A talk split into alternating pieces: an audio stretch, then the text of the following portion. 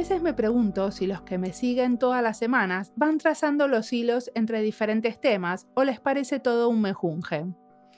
El episodio anterior era sobre participación ciudadana, en crear espacios comunes, y este tiene que ver con la participación ciudadana en la gobernanza. A veces parece que no dialogan, pero si uno lo piensa más a fondo, sí lo hacen. Al fin, el tema de la participación y cómo diseñamos participación es el tema que se sucede a través de los episodios. Con quién diseñamos y cómo esto afecta el resultado final, o cómo afecta a la comunidad esto de hacer cosas juntas, de diseñar juntas. En el episodio anterior hablamos de diseñar espacios comunes, espacios físicos en la ciudad. En este episodio vamos a hablar de crear espacios para la imaginación, darse el tiempo para fallar, apostar a que pase algo diferente en espacios compartidos, pero esta vez no es solo el espacio, sino el tiempo, y el espacio para imaginar posibles maneras de gobernar diferente. Carlos Centeno es director de Innovación y Gobernabilidad y a partir de este título es difícil entender qué hace, entonces le vamos a preguntar concretamente qué hace, con quién y cómo se pueden abrir nuevos espacios para fallar y para imaginar. Mi nombre es Mariana Salgado, esto es Diseño y Diáspora.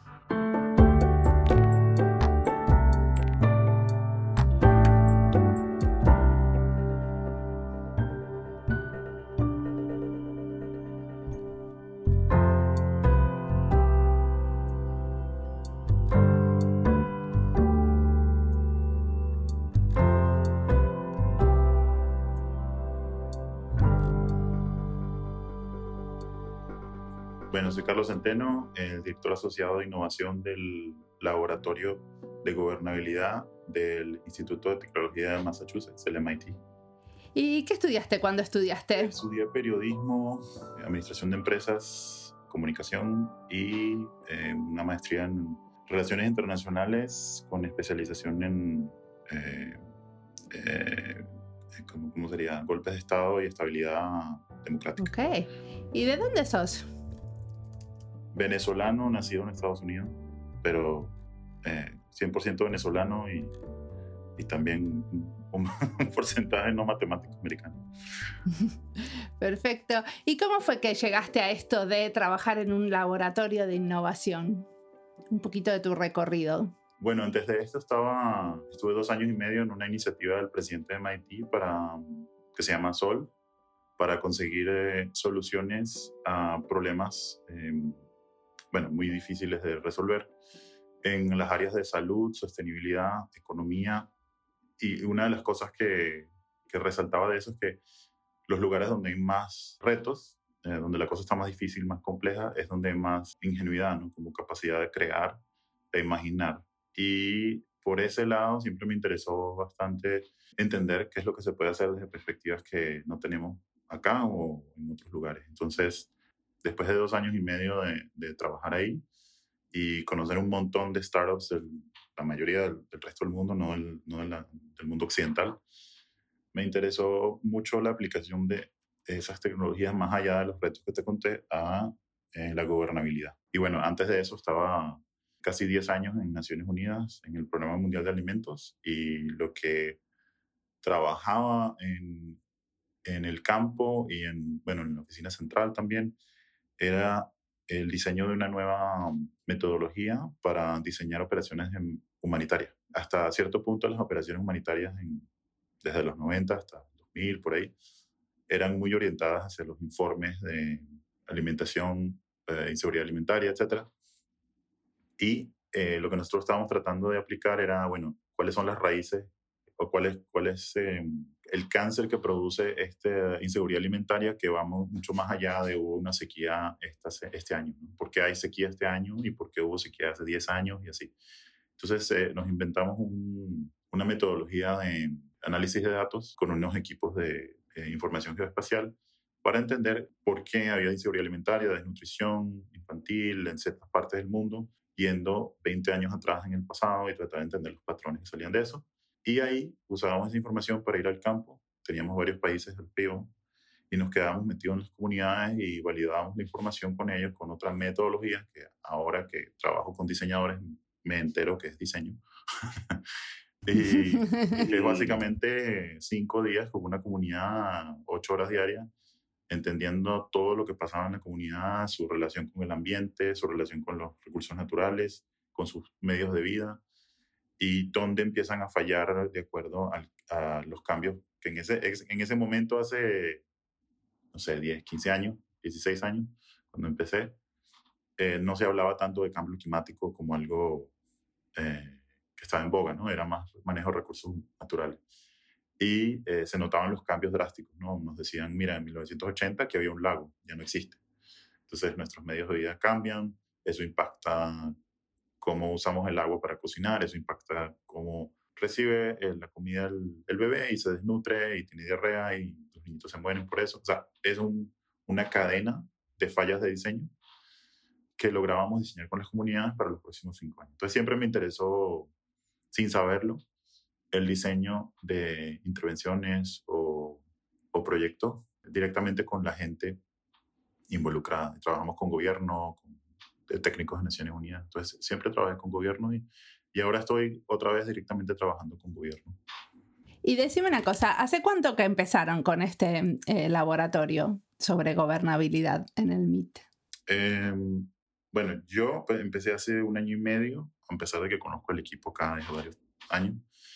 El laboratorio empezó hace eh, más o menos 10 años y es fundado por la profesora Lili Sai, que es una especialista en autoritarismo y gobernabilidad, temas que como venezolano me interesan mucho y como latinoamericano nos interesan mucho.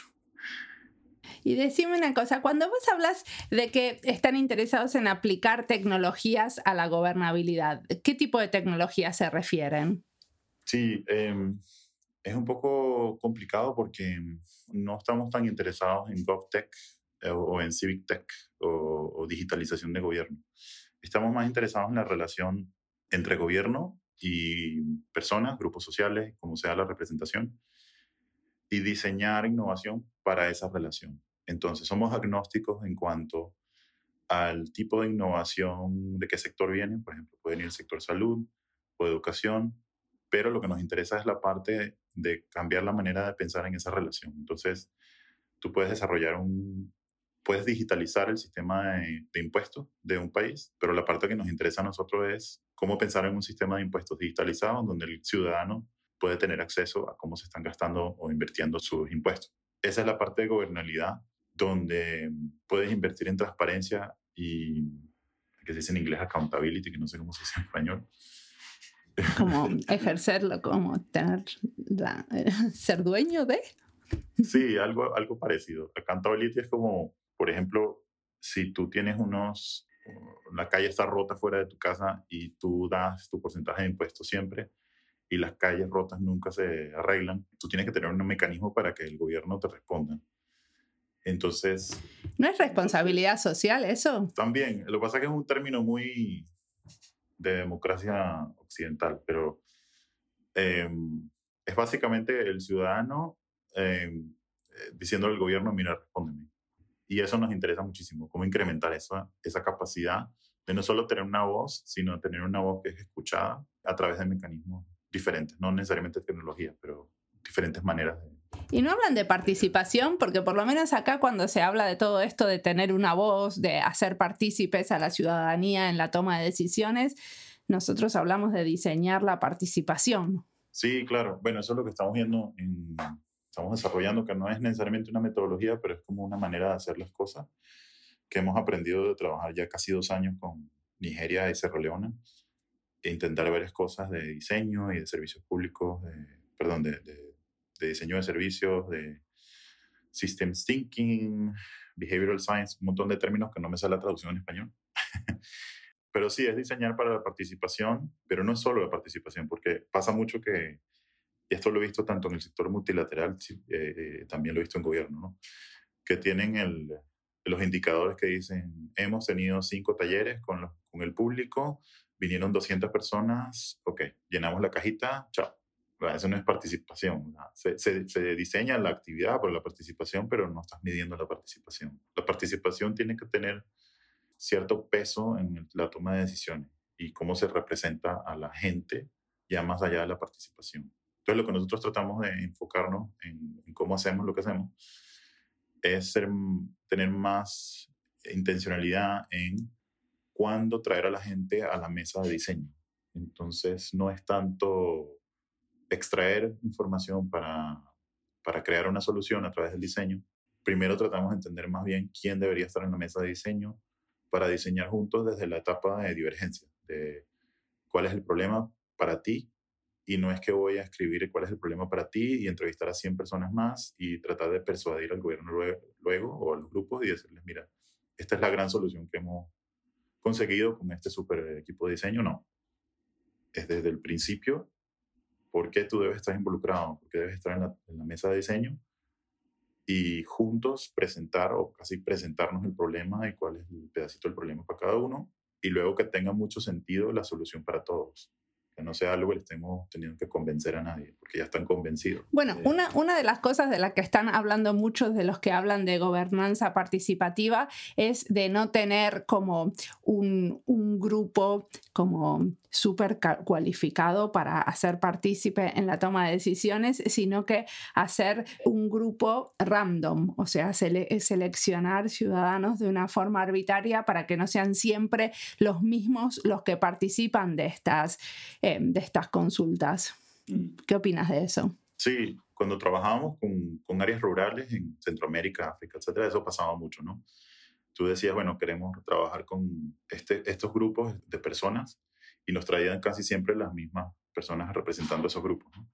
Y ese poder de representación también puede derivar en eh, mal uso de, del poder de representación, ¿no? de buscar sus propios intereses y, y, motivaciones que no nos interesan tanto. Entonces, a mí me interesa esa parte también, esa brecha que existe entre la representación de los, por decirlo así, los representados, donde nadie habla. ¿no? O sea, está el representado, que son miles de personas, obviamente no puedes llevar a esas miles de personas a, a diseñar y luego está esa brecha que llega a la persona que te representa. Entonces, ¿cómo traer a esa gente a la mesa de diseño? Tal vez una de las maneras es, que yo he visto, ¿no? Es alternar durante el mismo proceso de diseño y no siempre tener a la misma gente trabajando contigo.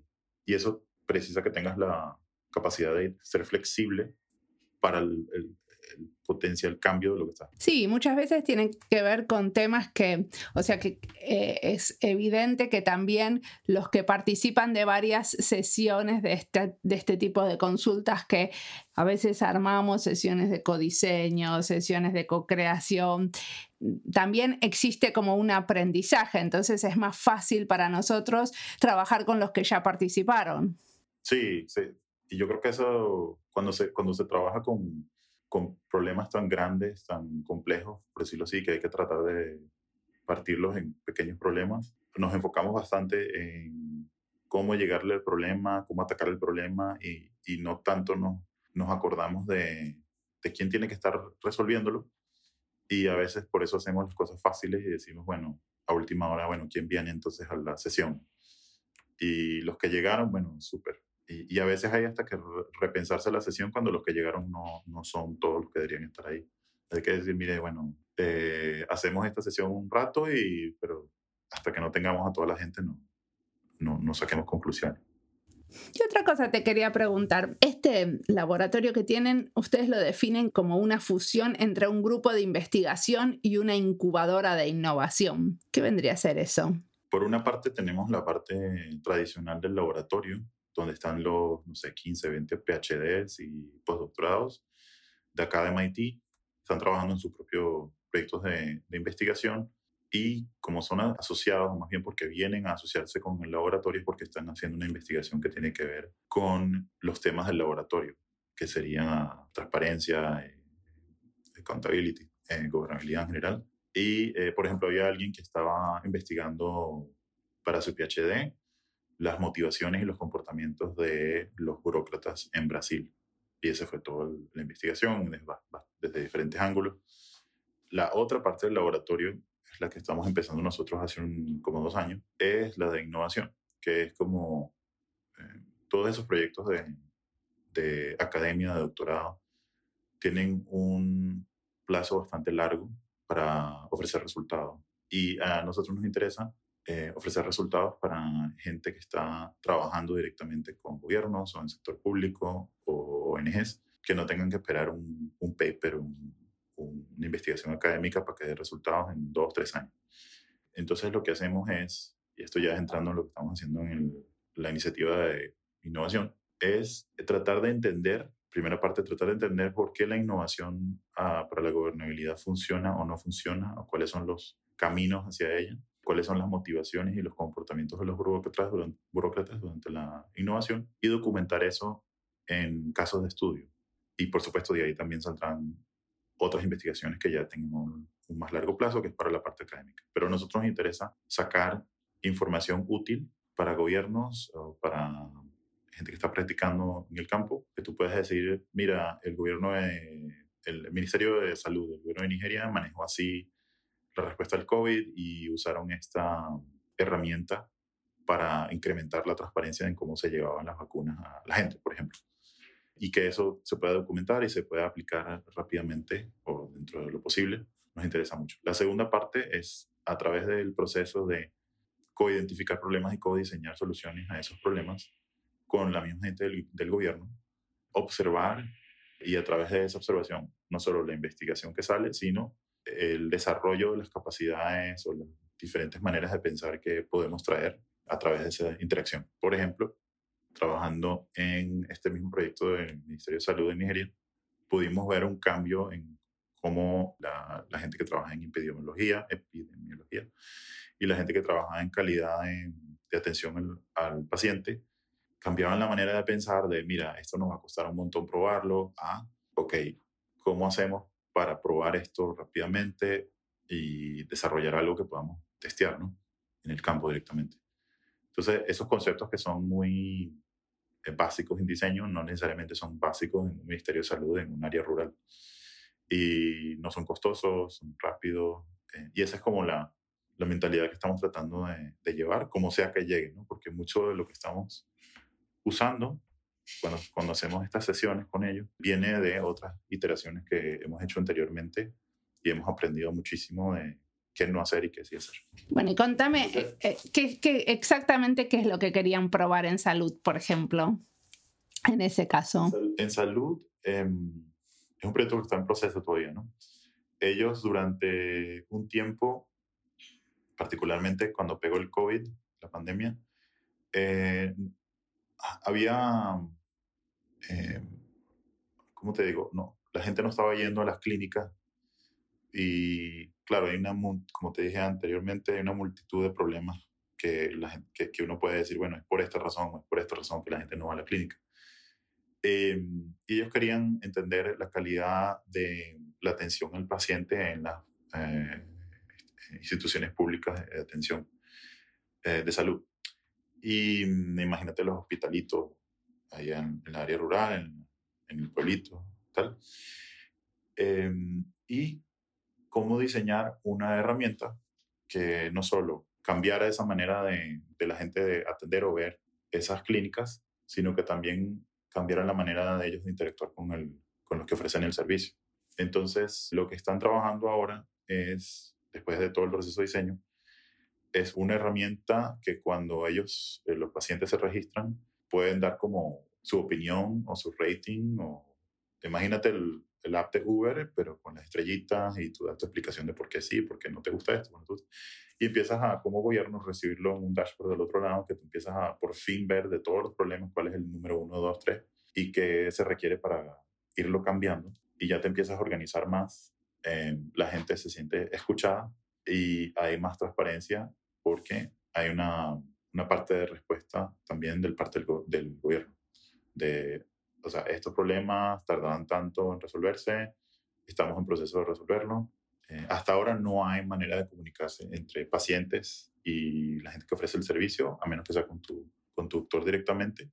Pero hay un montón de cosas que se pueden arreglar y el gobierno tiene que saber eh, dónde invertir. ¿no? Una, una inmediata que vimos eh, allá cuando estábamos con el equipo, y nosotros solo estábamos observando, ellos estaban con el grupo de diseño de allá de Nigeria, la cantidad de tiempo que espera la gente para ser recibida de 3 a 8 horas, hasta 8 horas, ya hace que la gente que no vuelva. o que se vaya, porque la gente no, no tiene tiempo para estar esperando en ninguna parte del mundo. Y entender por qué pasa eso en todas las entidades públicas o si es un problema que está en todas las entidades públicas, era un pedazo que faltaba de información. Entonces, para uno puede ser una, una herramienta muy sencilla, pero para ellos destraba muchas cosas que, que no han logrado destrabar en, en, el pasado. Entonces, en eso están trabajando hoy. Y, pero lograron entender por qué se esperaba en todas las organizaciones públicas tanto tiempo. Bueno, yo logré entender viendo una, unas cuantos hospitalitos, pero no sé si es lo mismo en todo el estado. ¿no? Eh, eh, parte, obviamente, es la falta de personal, pero otra parte es la falta de información entre los departamentos, de decir, la cantidad de, la cantidad de tiempo de espera para recibir pacientes es igual a 20 eh, minutos en este departamento donde te toman tus datos, 15 minutos con el doctor, 20 minutos con no sé quién, y entonces que te digan un resultado de usted va a esperar una hora. Y ya en algún momento decir, mira, no admitimos más pacientes, tienen que venir el día siguiente o mandar a la gente de emergencia, no sé, cosas muy de proceso que también a través de un análisis de, de cómo se ofrece el servicio, también de los procesos, también se podría arreglar. Pero de nuevo, el, no se sabe si ese es el, el problema. O sea, hay un montón de otros problemas. Infraestructura, quién maneja los datos, es un problema grande. Solo una persona maneja los datos en, en un hospital. Entonces... Y, por ejemplo, en el caso de, de, hacer un rediseño del proceso, ¿lo hacen ustedes también o ustedes hacen la evaluación? Nosotros observamos, tratamos de trabajar con eh, eh, grupos locales eh, de diseño. Por ejemplo, en, ahí trabajamos con un grupo que se llama Co-Creation Hub de Nigeria. Ellos son diseñadores, de, tienen desde diseñadores de Human Centered Design hasta UX, UI, interfase.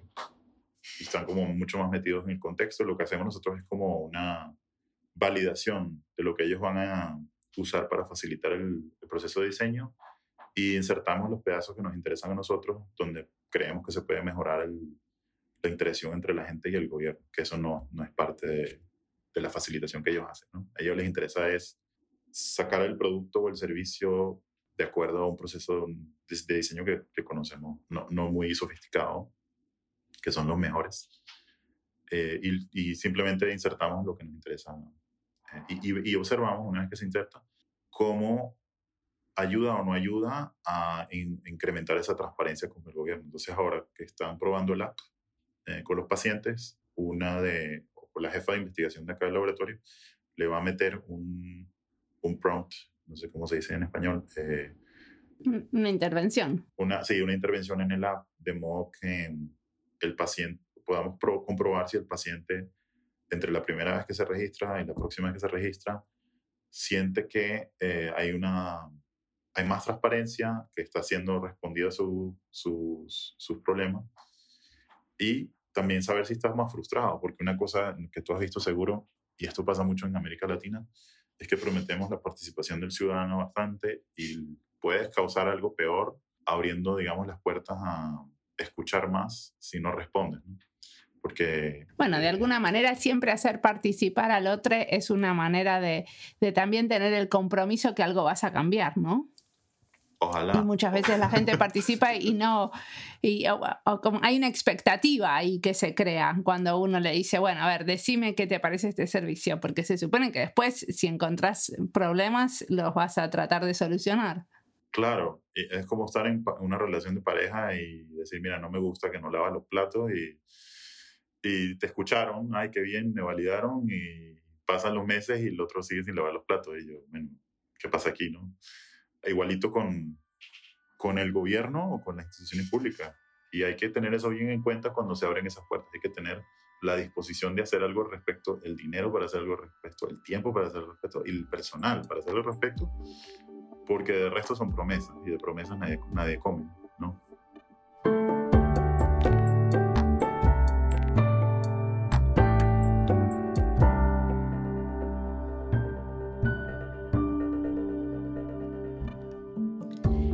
Entrevista es parte de las listas Diseño y Gobierno, Diseño y Democracia, Diseño y Políticas Públicas, laboratorios de innovación, diseño y salud, diseño UX, Venezuela y diseño, Estados Unidos y diseño. Las listas las encuentran en nuestra nueva y flamante página web y en Spotify. Creo que es mejor que visiten la página web porque está claro y es más fácil de encontrar todo. Pero si están perdidos, chiflen, porque siempre me gusta ayudar a encontrar gente o episodios sobre un tema específico. Me interesa saber qué buscan y de paso ejercito mi cerebro antes que se marchite en el limbo de la vejez. Carlos habla de diseñar para la participación, pero no solo para eso, de ir más allá de diseñar participación. Y creo que siempre que diseñamos algo hay muchas otras cosas que también estamos diseñando sin querer. Y quizás sería interesante darle más importancia a lo que pasa sin querer, a las dinámicas colaborativas de procesos complejos que a veces pasamos por alto. El diseño en contextos bien diferentes como Sierra Leona o Nigeria. Sigamos ahora escuchando a Carlos y aprendiendo de cómo pensar la innovación de una manera diferente.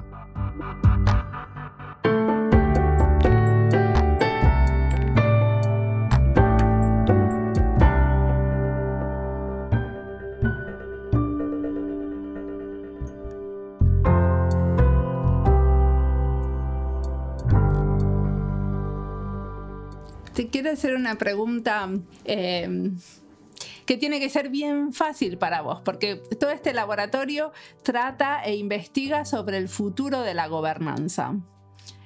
¿Hacia dónde vamos con el futuro? Me encanta esa pregunta. no, yo trato, la verdad, eh, tratamos de como alejarnos de, de, hablar de futurismo y cosas. Y yo, yo esta broma de tratar de diseñar el futuro de la gobernanza lo uso un poco en, como humor porque es el futuro, es ahora. O sea, estamos retrasados casi como 30 años.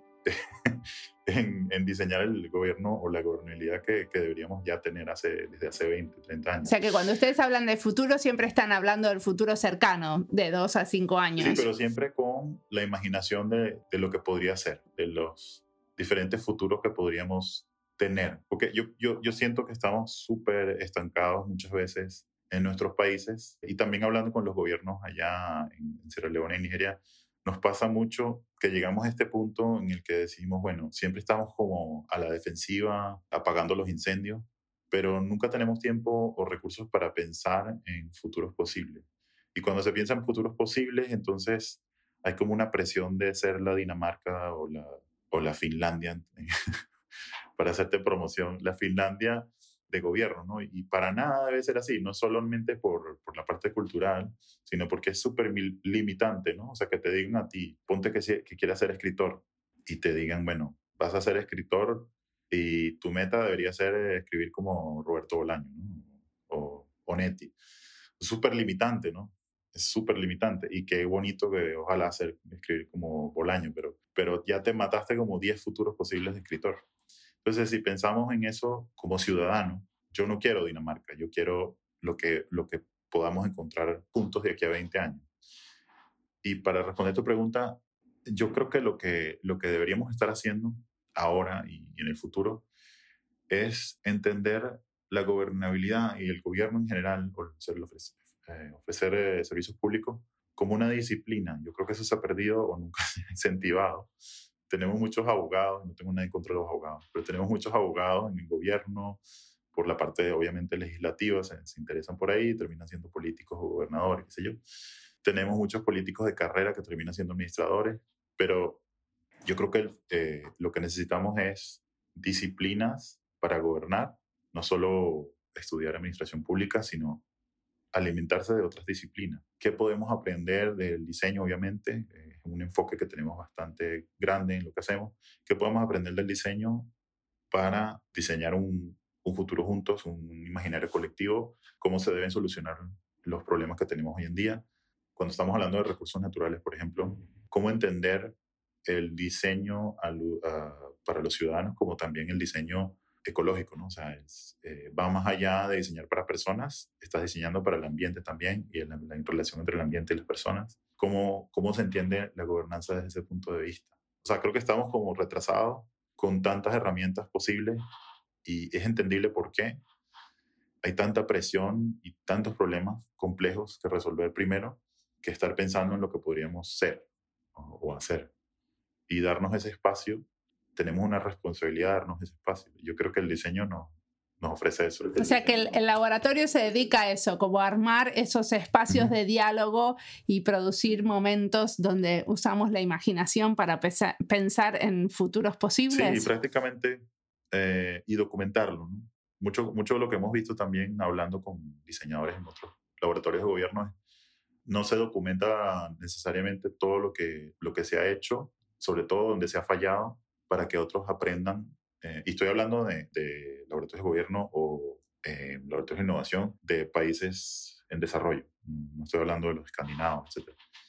Pero hay, hay poquitos como eh, sitios donde se está documentando lo que ha fallado y donde se está documentando cosas que han funcionado, que de repente funcionaron por, por las cosas encontrándose. O sea, un startup tomando el espacio de un servicio público que debería existir y no existe y resulta que es un éxito. Eso pasó en India, por ejemplo, pero no, no, hay mucho de eso. Lo que pasa también, o sea, por lo menos para mí, que trabajo en un laboratorio de innovación y diseño desde el ministerio, es que nosotros tenemos como poco tiempo para documentar muchas veces eh, lo, que, lo que se hace de manera metodológica, ¿no? O sea, se documenta en términos de que termina siendo eh, un documento el resultado final, pero no necesariamente se documenta el proceso. Y para mí, en ese sentido, lo que es fundamental es la alianza con eh, la gente que está haciendo sus investigaciones de doctorado, con la gente de las universidades, porque ellos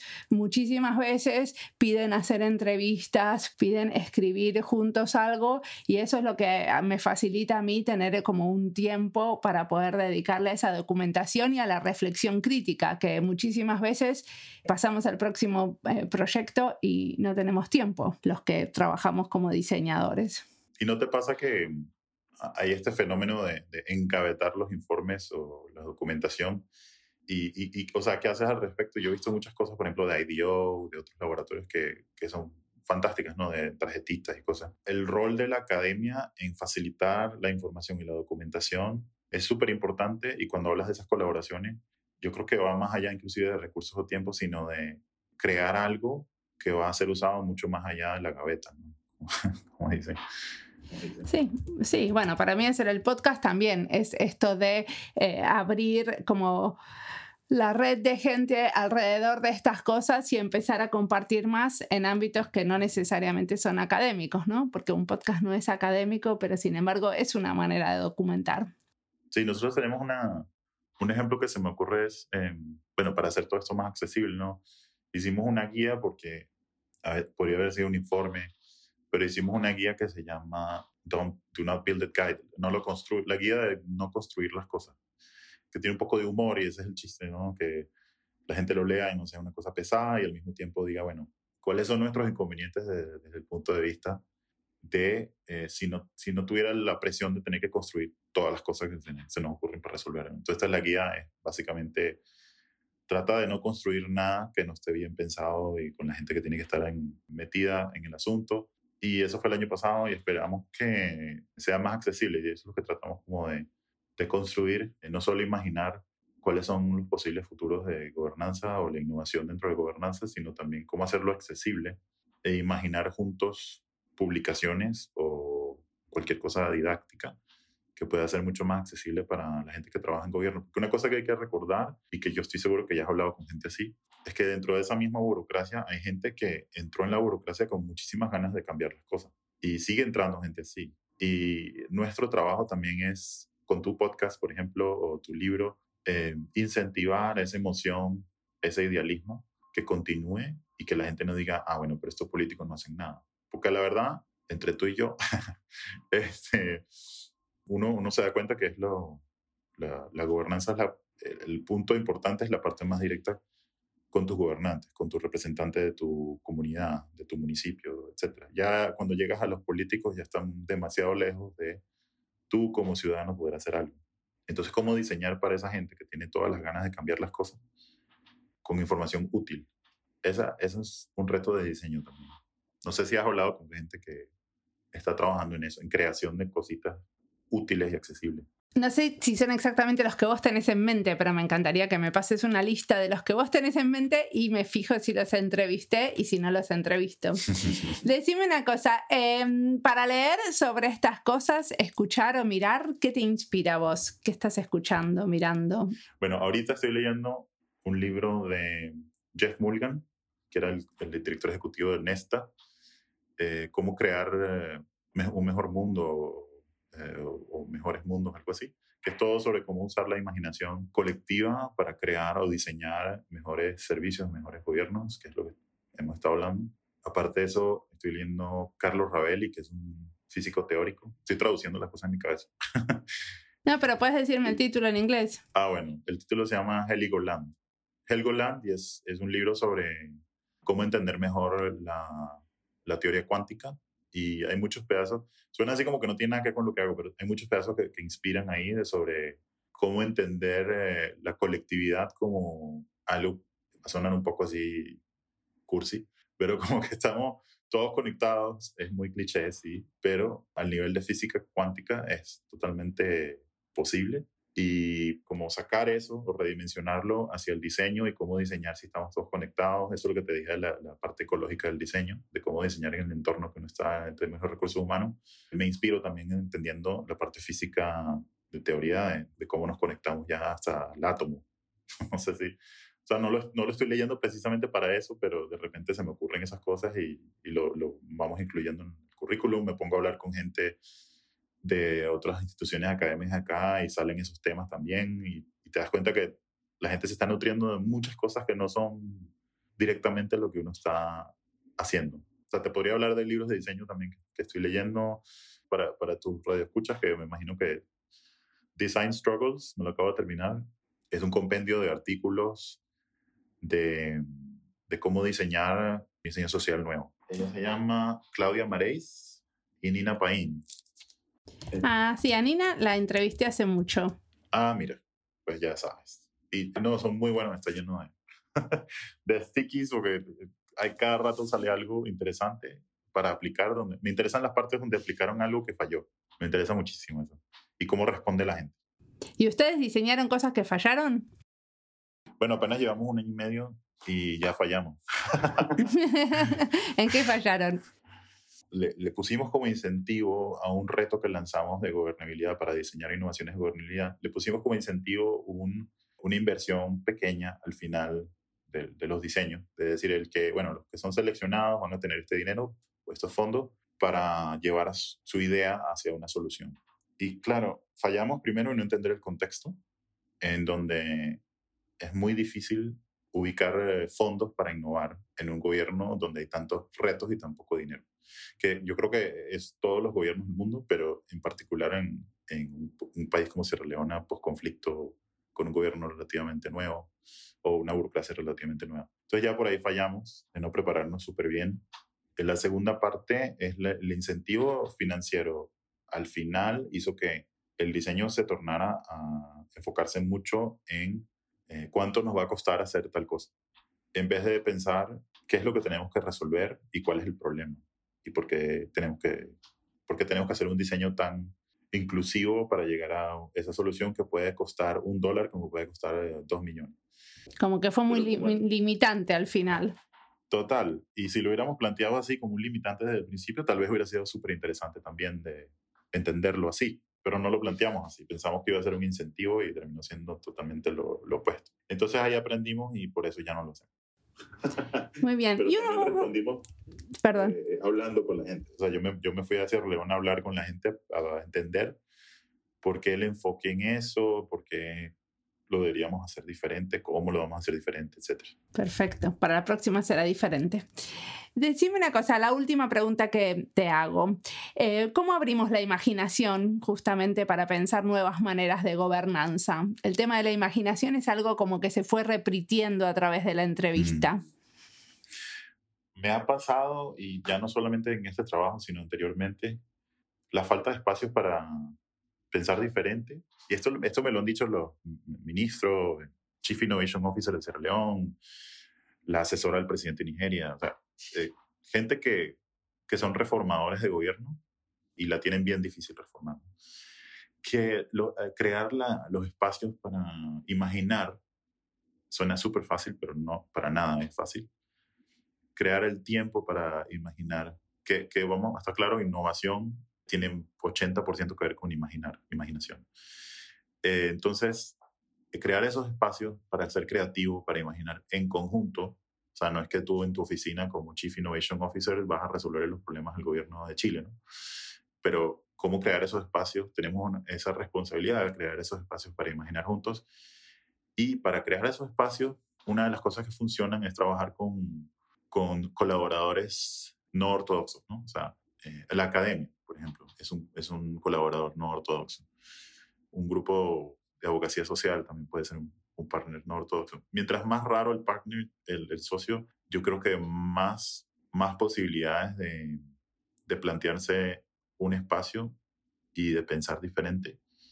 Porque, por ejemplo, cuando organizamos algo de la academia, hay, hay, cierta distancia, hay una independencia, una autonomía y una legitimidad y credibilidad que, que ya existe, porque no tenemos ningún interés eh, o, o, ninguna agenda escondida eh, cuando vamos a trabajar con, con, un gobierno y eso les abre muchas puertas. Es decir, mira, vamos a trabajar con estos tipos que vienen con, eh, unas maneras de hacer las cosas que pueden ser bien interesantes y nos vienen a escuchar a nosotros para documentar su investigación. Entonces, bien, ahí de dando y dando, ¿no? Pasa mucho que se hace un proceso de diseño, se mata el espacio de imaginación colectiva porque hay mucha extracción de información y muy poca colaboración o uso de esa información en conjunto. Y, por último, yo digo que algo que pasa mucho en diseño con gobiernos es que cuando haces algo con bastante complejo, uh, lo, lo, lo, llevas, a, lo redimensionas a algo eh, lúdico, juegos, ejercicios, donde la gente se sale completamente de su, eh, su confort, de su seguridad. Eh, pueden ser otras personas, pueden pensar en otras maneras de ser o de interactuar. Eh, eso lleva a la gente a cuestionar el status quo, a retar el status quo y decir, mira, no, no me parece que el sistema de impuestos de, de mi ministerio sea una maravilla. Y lo digo con convicción porque estamos en este ambiente donde eh, me puedo quitar el sombrero de gobierno y puedo pensar como ciudadano. Y este, este tipo de eh, interacciones diseñadas y que tienen un trabajo bastante fuerte detrás para, para prepararlos, yo creo que nos llevan a, esos, a ese colectivo, imagina, ese imaginario colectivo eh, que tanto falta. Y, y, y, no nos damos ese tiempo. O sea, no hay un espacio, tanto en el sector privado como en el sector público, de decir pausa, déjame tomar un tiempo para pensar.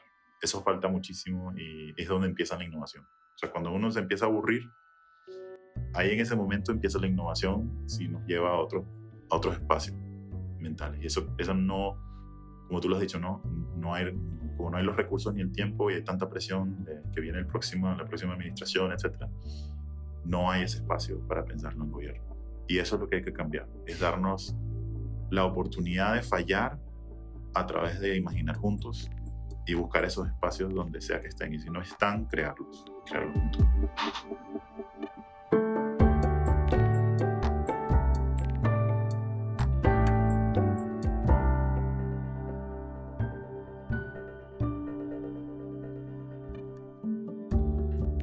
La última vez que te aburriste en tu trabajo?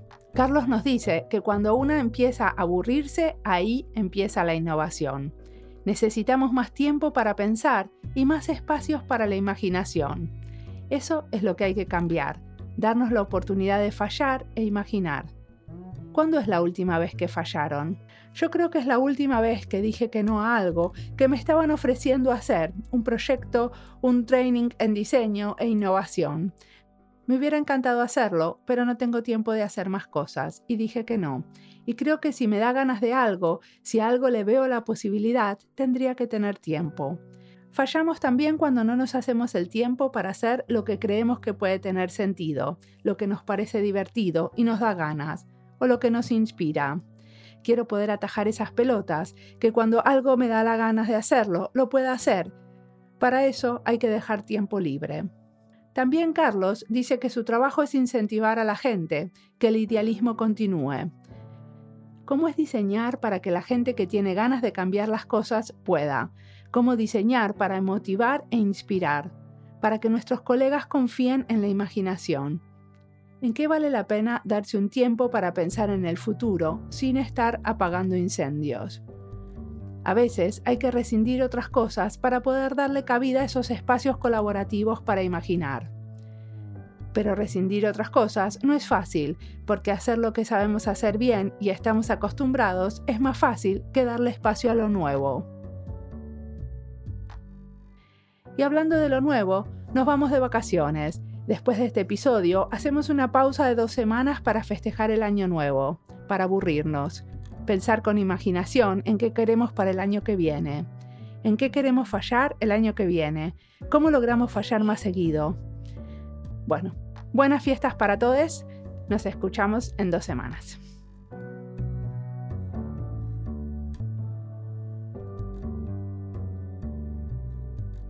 Como siempre, la música del podcast es de Antonio Zimmerman. El diseño de sonido es de Andy Fechi. Este podcast está publicado con licencia creativa común con atribuciones. Esto fue Diseño y Diáspora. Pueden seguirnos en nuestras redes sociales en YouTube, Instagram y Twitter o visitar nuestra nueva página web diseñoydiaspora.org. No olviden recomendarnos, nos escuchamos en la próxima.